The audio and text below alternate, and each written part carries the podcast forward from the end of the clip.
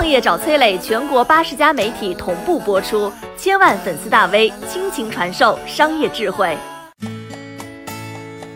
为什么买房会有公摊面积？公摊面积是怎么来的？为什么买房有公摊面积啊？这得从国内的房产基本政策的源头香港说起。五六十年代是香港的黄金年代啊，来自于全球的商人聚集在维多利亚港，香港的产业和人口高速扩张。但是香港是个小地方，不是山就是海，生存空间非常的有限，这房子就成了稀缺商品。按照香港当时的政策啊，商业楼盘只允许整栋楼买卖，这普通人很难拥有一套属于自己的房子。那个时候的霍英东敏锐地察觉到分层出售将会成为老百姓的迫切需求，他也就积极地参与到了政策的修订当中，最终成功推动出台了分层售楼的相关政策。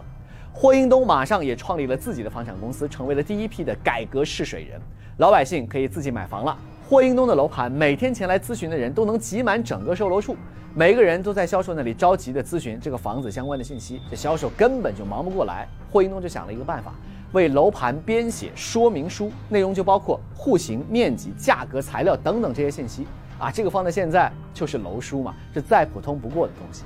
霍英东的这一次创业也为后来房地产市场的透明化、标准化奠定了基础。再后来，霍英东还首创了卖楼花的销售方式，说白了就是预付定金，按揭购买期房，分层售楼，编写楼书，销售期房。三大改革效果明显，香港的老百姓买得起房了，香港的楼市也热了起来。就在这个时候，有一些地产商就看到了改革当中的另外一种机会，公摊面积就是这个产物。最开始啊，这房子按栋出售是不存在公摊的。改革之后，哎，李嘉诚就推出了公摊面积的概念。后来呢，被香港其他的房地产商给学去了，成了行业内约定俗成的套路。哈。都说名师出高徒啊！李嘉诚手下的大将霍建宁完美的学会了大哥的套路。八零年代中期，李嘉诚就发现越来越多的汽车走进了生活，霍建宁就提出啊，在小区里边，哎，我们画几根线卖车位，在几乎不增加任何成本的情况之下，又多出了一大笔收入。后来啊，其他的地产商也开始效仿，车位单独销售也成了香港楼市的潜规则了。这些举措啊，在中国乃至世界商品房销售史上都是首创。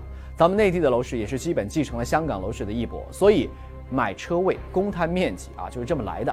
那么问题来了，你觉得公摊面积应该取消吗？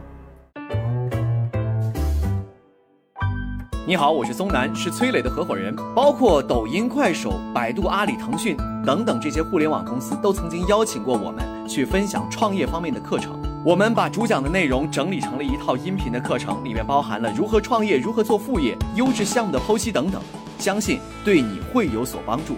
下拉手机屏幕，在节目简介里添加我的个人微信，这套课程今天免费送给你，快去领取吧。